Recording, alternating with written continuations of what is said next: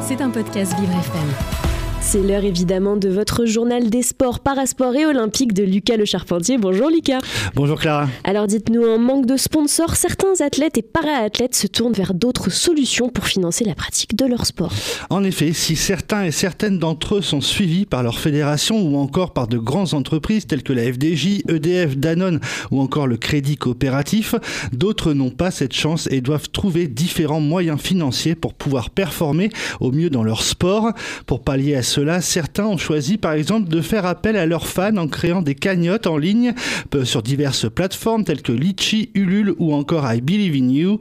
Rappelez-vous, le 29 septembre dernier, je vous parlais de la sprinteuse Wided Atatou en difficulté dans sa préparation aux Jeux Olympiques à cause d'un manque de moyens financiers, puisque oui, cela coûte beaucoup d'argent de préparer une telle échéance, mais ce n'est pas la seule puisque d'autres ont choisi de ce système de cagnotte en ligne, comme la lanceuse de javelot Jonah Egui ou encore le lanceur de poids Frédéric Dagé.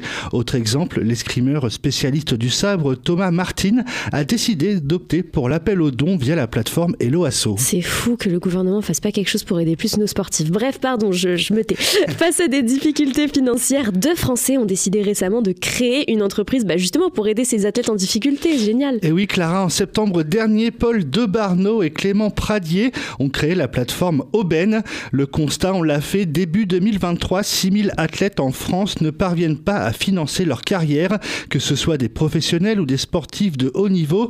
Ils réalisent de grandes performances mais ne gagnent pas leur vie, déclare Paul Debarneau.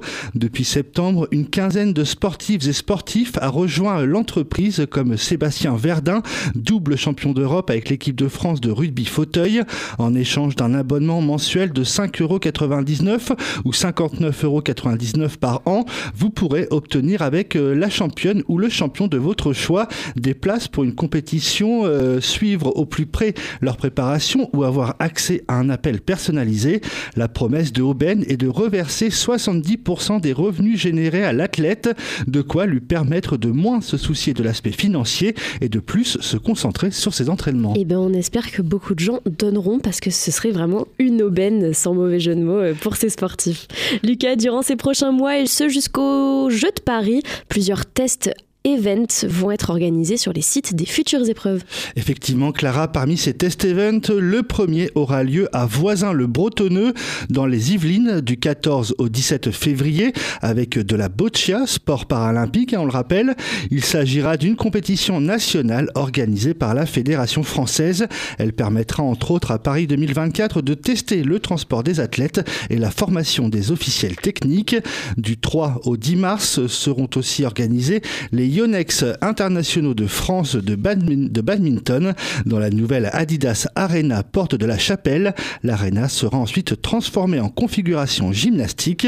Il y aura également du hockey sur gazon les 4 et 5 mai, une, une compétition qui se déroulera au stade Yves du Manoir de Colombes, cependant sans spectateurs. Le terrain, l'arbitrage, la vidéo, l'éclairage et l'arrosage seront notamment testés. On termine Lucas par un mot de football avec la Coupe d'Afrique des Nations qui a lieu en ce moment en Côte d'Ivoire. Et oui, et tout d'abord hier, le Maroc, demi-finaliste de la dernière Coupe du Monde, a bien débuté sa compétition en s'imposant facilement face à la Tanzanie 3 buts à 0. Dans l'autre match de la veille, la République démocratique du Congo a fait match nul, un but partout face à la Zambie. Aujourd'hui, trois autres rencontres sont à suivre avec à 15h Guinée équatoriale, Guinée-Bissau, à 18h Côte d'Ivoire, Nigeria et Égypte-Ghana à 21h. Eh bien, on regardera tout ça. Merci beaucoup Lucas et évidemment on regardera votre chronique, enfin plutôt on l'écoutera en podcast sur toutes les bonnes plateformes. C'était un podcast Vivre FM. Si vous avez apprécié ce programme, n'hésitez pas à vous abonner.